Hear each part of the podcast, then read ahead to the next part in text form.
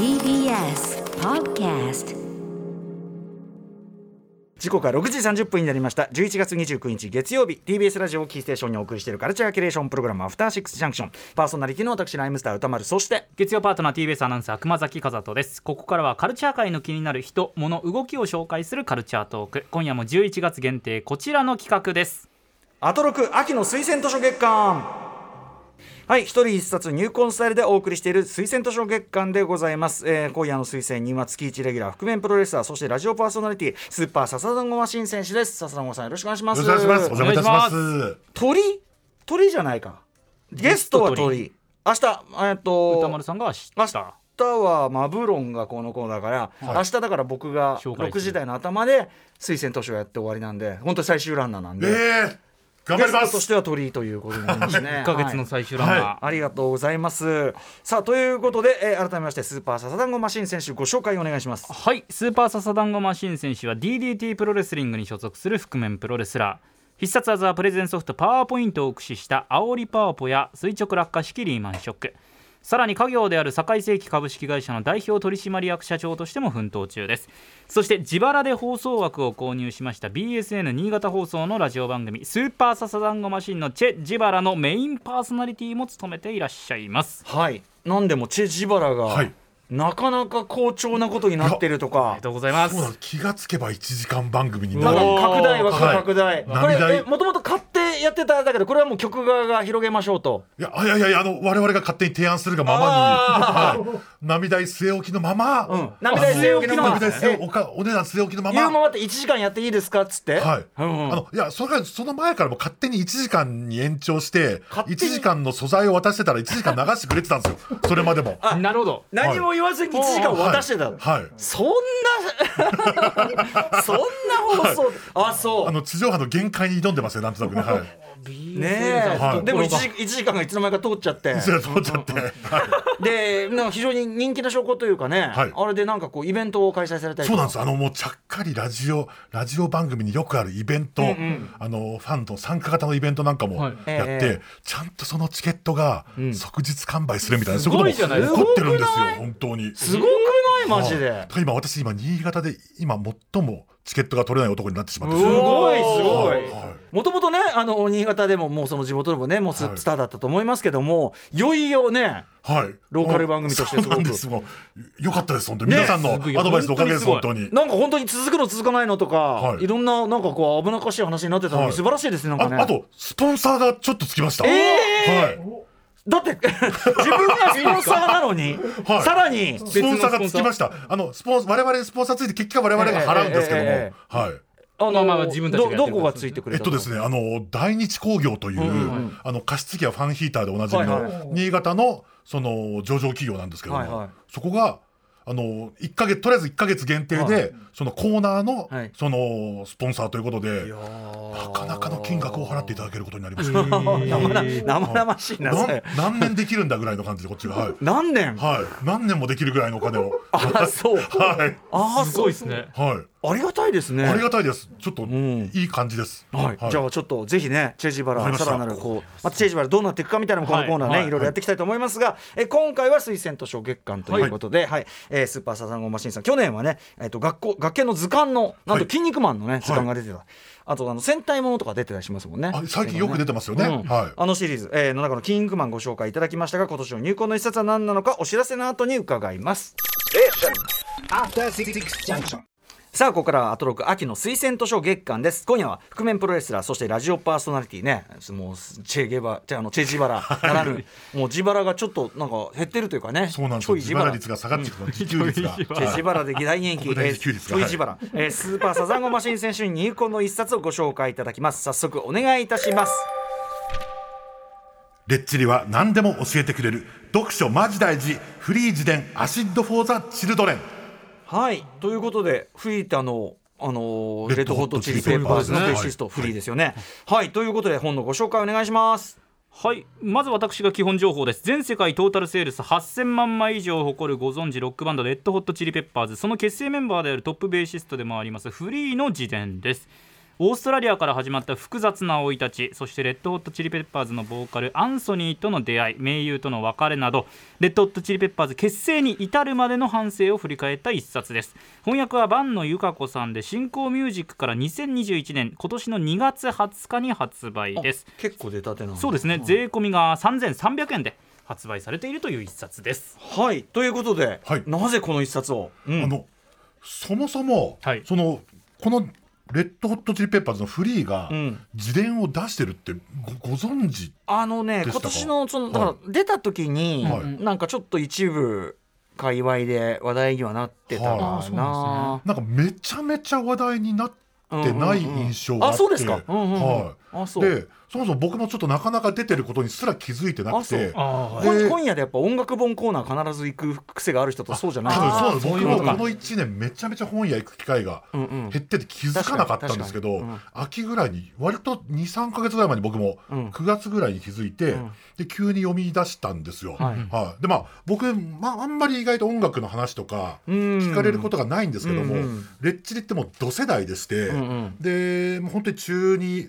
91年ですか、ん。でその「ブラッド・シュガー・セックス・マジック」っていうそのアルバムが出てそれを最初にこの新潟のその深夜番組で、はい。ホッピー神山さんっていう方があの。はい。MC をやってるその音楽番組で、その MV を見てでもう一気に僕好きになったんですけども、そのフリーさんっていうのはもう本当に世界のベーシストのなんかアイコンみたいなもう人なんですけども、そのフリーのそのレッチリにもうが始める前の、そのなんですよ。だからこれなんていうんですかねこの500ページ近い、うんうん。結構ですよね。分厚い本なんですけども、うんうん485ページあるんですけど、んこれで実際にそのアンソニー・キーディスとそのヒレルヒレル・スロバクっていうオリジナルメンバーと、んその21歳でフリーが初ライブをん。やるのが485ページ中のん。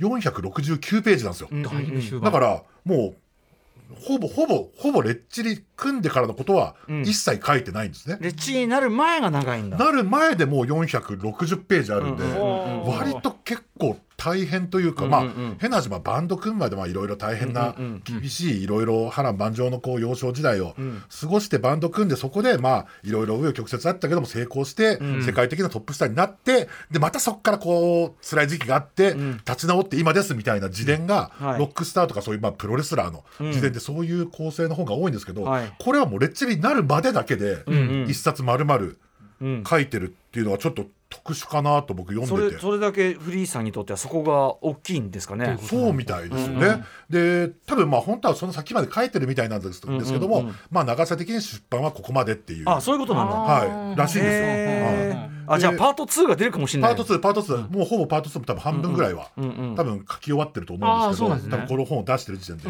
で多分翻訳が今年の2月に出てるんですけども初めて翻訳されたのがで実際にアメリカではその2年前の11月にもう出てる本で、でちなみにあのレッチリってボーカルのアンソニー・キーディスさんも、その自伝出してるんですけど、アンソニーはそのの自伝っていうのも結構10年以上前に出てるスカー・ティッシュっていうのを出してるんですけど、それは表紙がその当時のアンソニー・キーディスの写真なんですけども、これはもうあ明らかにその10代というか、フリーがもう中学生とか高校時代に,、に多分まあタバコじゃないものをこう、吸ってる、るそういう写真なんですけどもあくまでやっぱその10代の頃のフリーが主人公っていうそういう本なんですよ。で、まあ、どんなこと書いてあるかっていうと、はい。そのお父さんのね、まあ、実際う生みの父と育ての父が親が、まあ、違ってそのその育ての義理のお父さんが、そのウォルターさんっていうんですけどそれがまあジャズミュージシャンで実際その人がギターとか、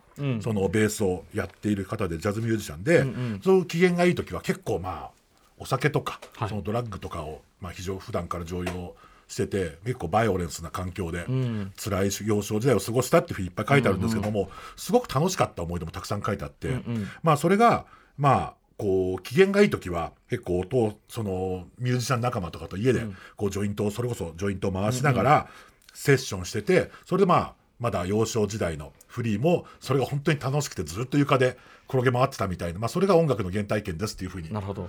副流炎もねそう副流炎だ、そう副流炎なんですよ。はいでその実際にねそのなんかもうそうです。ロックスターとかが結構まあなんていうんですかねその初恋みたいな感じで、あのロマンチックに初恋のシーンって描かれるんですけども、うんうん。その初恋がそのフリーの場合は、うん。その12歳の頃に初めてね、うん。そのお大麻といいますか、うん。そのマリファナを吸った話っていうのが、そのすごくロマンチックに、まあよくないんですよ。よくないんですけども,、描かれていて、うん。まあそのタイトルが「枯れ草の白チューム」っていう、うん、タイトルの。曲のタイトルみたいな、うん。はい、枯れ草って書き方がいいなと思って、うん。まあ、乾か枯れす草。の乾乾かしますからね。まさにそう。枯れ、うんまさに枯れた草、枯れ草の白チュームって言って、まあ本当初恋のシーンみたいに書いてあって、それでまあ高校入学して、うん、で、レッチリのボーカルのアンソニー・キーディスと出会ったりとか、うんうん。で、まあ高校出て、まあそれまではずっとまあ大麻とかをまあ吸ってたんでしょうけど、うん。高校出た後は、まあ一人暮らしを始めて、まあ晴れてというか、まあそれでもうちょっとハードな、例えばまあコカインですとか、そういう、まあタイトルがアシッド・フォー・ザ・チルドレンだよね。だけだって、まあそういう LSD とかもまあいろいろたしなむようになったはいうんたしなむようになったんですけども、その実はそのフリーってそのレッチリのオリジナルメンバーの中でも、ん。一応唯一、ん。リハビリ施設に通ってないメンバーなんですよ。割としっかり。そうなんです。そのボンカボーカルのアンソニー・キーディスとか、うんうん。そのまあ亡くなったヒレル・スロバクとか、そのまあギターのねあの方とかそういうのがみんな入院したりとかそういうのを繰り返してる中で実はフリーっていうのは結構割と30ぐらいでちゃんと一回それやめて、であのヨガとかサーフィンとかこういろいろ自分をこう、コントロールするのが、まあ、上手なタイプだと思ってたんですけども、うんうんうん。ちょっとここでこのはい。本の中で僕が特に印象に残った部分があって、はい。まあすごいコカインとか覚醒剤とかまあそういうのと一回出会った後の、はい。そののそのまあちょっとフリーの、ええ。そのこんなこと書いてるっていうのをちょっと熊崎さんにちょっと読んでいただきたいなと思っております。はい。こんな狂乱の日々においても俺は本を読むことをやめなかった。俺がジャンキーになることも脳をダメにすることもなくギリギリのところで踏みとどまることができたのは良質な文学があったからかもしれない。本から得られる正気道徳的指標知的な刺激が俺の自己意識に不可欠だった。巧みに書かれた小説が与えてくれた聖域が俺を健全な状態にリセットしてくれるのだ。物語に深く共感し偉大な作家の詩的な文体に敬服し孤独を感じずに済んだ。ただしこのドラッグ漬けの時期にもっぱらドラッグや酒に溺れたウィリアム・バローズやチャールズ・ブコースキーやヒューバート・セルビー・ジュニアらの作品を愛読し心の安らぎを見出したのも事実だ。酔いつぶれていない限りは毎晩本を読んだ。っていう部分なるほど。なん。ですなぜけど、なぜそうなんですね。なぜフリーがそこまで他のメンバーに比べてはい。道を踏み外しきらなかったのかっていうところの一つのそうなんですよヒントとして僕も読書。そう。僕も多分これ読んで結構びっくりして、うんうんうん。まあ確かにまあ長い人生まあいろんな友人とか、まあそういう仲間もまあいて、ええ。そういうまあわかんないですよ。もうそういうのと触れ合う時期タイミングとかってやっぱ人生生きてれば、いいことじゃないけどもやっぱあるわけですよ、自己的にそういうのと、あのー接点を持っちゃうこととかっていうのは、でもその中でやっぱりこう一個そこに踏みとどまるというか、そこから帰ってくる一個のきっかけというか一個の一つのものとして、その読書っていう体験がよくよく考えたらその読書してる人って、最終的には帰ってこれる可能性があるんですよね。でこれに多分読書って書いてあって僕もすごく結構これは一個目から鱗が落ちたというか確かにそうかもしれない。本当にその読書をすることによってまあここにも書いてますけどそのフリーはその、まあ、ドラッグ漬けの時期にでも、そのウィリアム・バローズとかブコースキーっていう本を読んですごくまあ孤独にならずに済んだってい要うふうに。ジャンキーやね、はい。そのアル中になってるような人の本を読むことで逆にこうねそういう人もいるっていうかね、はい。こう自分だけがこう押し込んでるわけじゃなくて、はい。先人たちのちゃんとこうあれもあるんだってことを知ることでうん。逆説的に救われていくというか。そうなんですよ、うんうんうん。だからそれは僕は結構これがグッときちゃったというか、ん。特にこう今なんか本を読むことの意味みたいなのがいろいろこう言われてる中で例えばこれなんですけど、そのまあフリーは思いっきりストレートにドラッグ薬物にを例に挙げて言ってますけども例えば今だと多分 SNS とか、SNS に依存しちゃってる人とかも、やっぱりどこかそこでこう本を読むことでそこからそこそこで苦しんでる部分とか、そういうのをこう解放される部分があるのかもしれないし、なんかそうやって考えるとやっぱ本を読むっていうのは意外と大事なのかなってことを僕は改めて、うんうん。そう感じができて。だからフリーが言ってんだからそうだろうって、まあね、まあまあ、はい。そうそう思いますよね。フリーはでもここまで読書習慣ってねうちにあったのかなやっぱねきっとね。ああったみたいですね、うんうんうん。で逆に言うとそそれが周りは意外とその部分に共感できる人がいなかったとも書いてる。むしろ本読んでるのを例えば要は決めてその後本読んでるのをちょっとバカにされるぐらいのことを書いてたりとかうんうんうんあと、まあ、一番好きだったのが武功スキーって書いてるんですけど、うんうんその武功スキーに実際会った時にねはい、そのロサンゼルスのカフェにたまたま武功スキーがいて、んそれそれがもういつの頃かは書いてないないんですけど、その話しかけたらそのなんか僕も猫好きなんですみたいな武功スキーさんの、ん。こう猫の 僕も猫好きなんですって僕も好き。猫好きとして。はい、僕も猫から入ってたの。猫から。はい、僕も猫好きなんですって言って「ああ猫好きなんだ。へえ」っつって「うあよあ嬉しいよ」ってなって「他に何好きなの?」って「君は他に何か好きなのあるの?」って言われてあのバスケットボールが好きなんですフリーがでフリーバスケットボール好きだ。って言ったら、あのーなんつ言われたかというと、その、ああ、あの、バスケでと、あの、大の男どもが集まって、臭い靴であっちこっち、こっちあっちと走り回るあれかと、くだんないって言われて、そんなやつと仲良くできるかって言って、その、他の人とね、話し始めちゃったみたいな、そういう悲しいことも。さまあね。向こう好きはバスケ見ないでしょそれはねそれでもその武功好きは本当にまさに宇宙人のような人だったって言って、ちゃんと敬意をね、ちゃんと持って書いてるんですけども、逆に裏切らないって感じだよね。はい。うん。とかまあ結構そのななんですかねその他にそのまあに20、20歳、21ぐらいでレッチリ組むんですけど、まあその前にこういろいろ酒屋の配達してた頃の話とか、その動物病院で仕事してた話とか、そういうのもいろいろ書いてあるんですけども、そこで本当に結構まあいろいろと、その、なんですか、あの、バスキアやってるじゃないですか。うんあの画家のジャンミシェル・バスキアに、その動物病院からくすねた注射器を売った話とかも、普通にしれっとああ 書いてるんですよ。へえ、あでもバスキアとそういう。そうなんですよ。仲良かったらしくて。でもそっちのつながりだ。はい。あの創作活動的なつながりじゃなくて。注射器私売ってましたっていう。一回だけバスケも買ってきてくれたことがあってすげえその時話して俺好きになったんですよっていう。ええーでもじゃあ80年代ね全然ね。80年代全然80年代。ん80年代80年ぐらいですまさに、はい、でまあこれ本当にそのフリーがフリーになるまで本当に周りにお手本になる人間が一人もいなかったと、でもその中でこう周りにそういういい映画とか音楽とか、本があったからなんかこうこうして生き延びることができたんですよってことを結構書いてて、うん、すごくそういうところでまあフリーとか、まあ、そのアンソニー・キーディスが書いてる自伝っていうのは、とにかく破天荒な、うんうん。一直線、まあ、とにかくバンド組んでからの破天荒なエピソードもすごく多いんだけど、むしろそれなんでこの人たちがそのその本当にレッチリのその地の部分、うんうん。その地型の強さみたいな部分のそのバックボーンがすごい伺い知れるような内容とかが書いてあって、うんうんでで結構その文章も散文的なんですよ。うん。ほうほうほう。散文的で本当にとてもこれは口述筆記とか聞き手がまとめた感じの、うんではこうはならないよなって。だから、うんうん。ぶっちゃけめちゃめちゃ読みにくい。語れるしのじゃあ本一応本人が書いてるんですね。書いてるんですよ。このはいだからゆえに読みづらい。読みづらい、正直読みづらい。それこそ武功主義とか、バローズに影響を受けてるわけですよ。当然そうかそうか。途中詩が入ってきたりとか、うんうんうん。なんかやっぱりこうベランメイク調になったりとか、うんうんそういうのがいろいろ書いてあって多分読みづらいんですけれどもなんかたまたま同じタイミングでまた今年ちょっと出てる本で、なんかレイブカルチャー、エクスタシー文化とアシッドハウスの物語っていう本がたまたま今日今うん。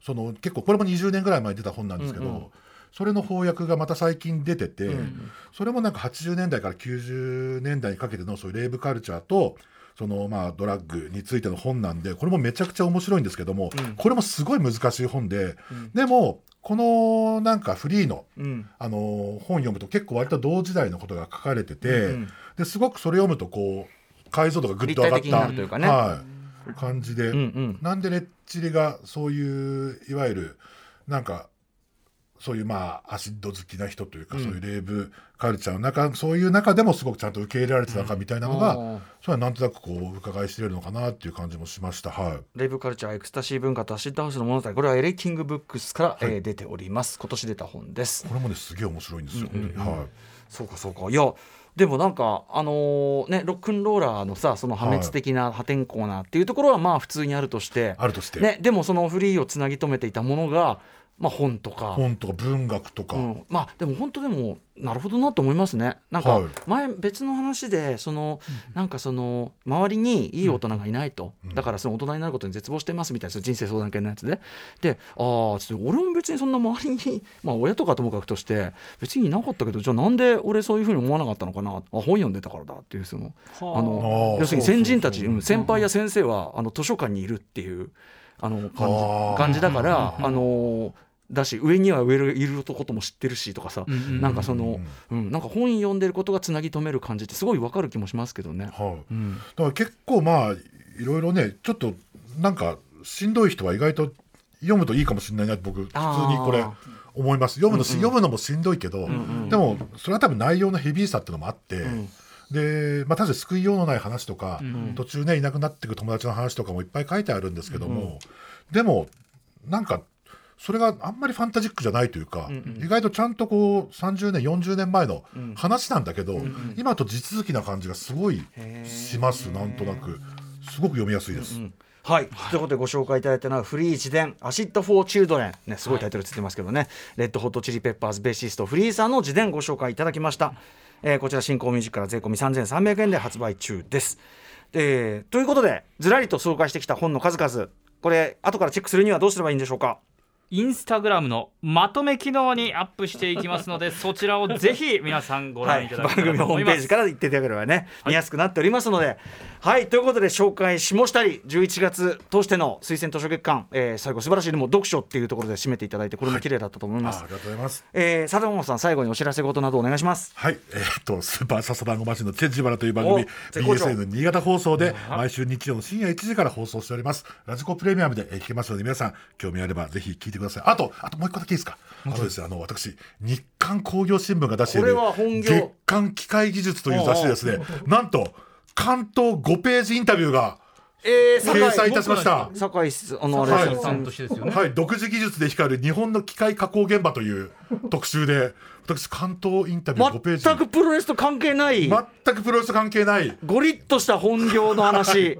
へえ、すごい。じゃん。ついに。ついに月間機械技術に インタビューを載せてもらうことができました。ありがとうございます。いえでもでも確かにすごい本当のね、はい。最先端技術があればこその取材ですもんね。やちょっとこれ本当に感無量でして。これ12月号に載ってるんですね。12月号でございます、今現在発売中の12月号でございます。月間機械技術ってマジかっこよくね？月間機械技術です。加工空間高精度。い。や高精度加工空間か、はいうーん。これたまらないですよねそうなんですよ。かっこいい。ありがとうちょっとぜひ。あちょっと読みます後で。はい。はい。一冊。あ、すみません。はい、ますあすいません。ということで、えー、後半のゲストはスーパーササダンゴマシン選手でした。ササダンゴさん、ありがとうございました。ありがとうございました。ありがとうございました。Station. After Six Junction.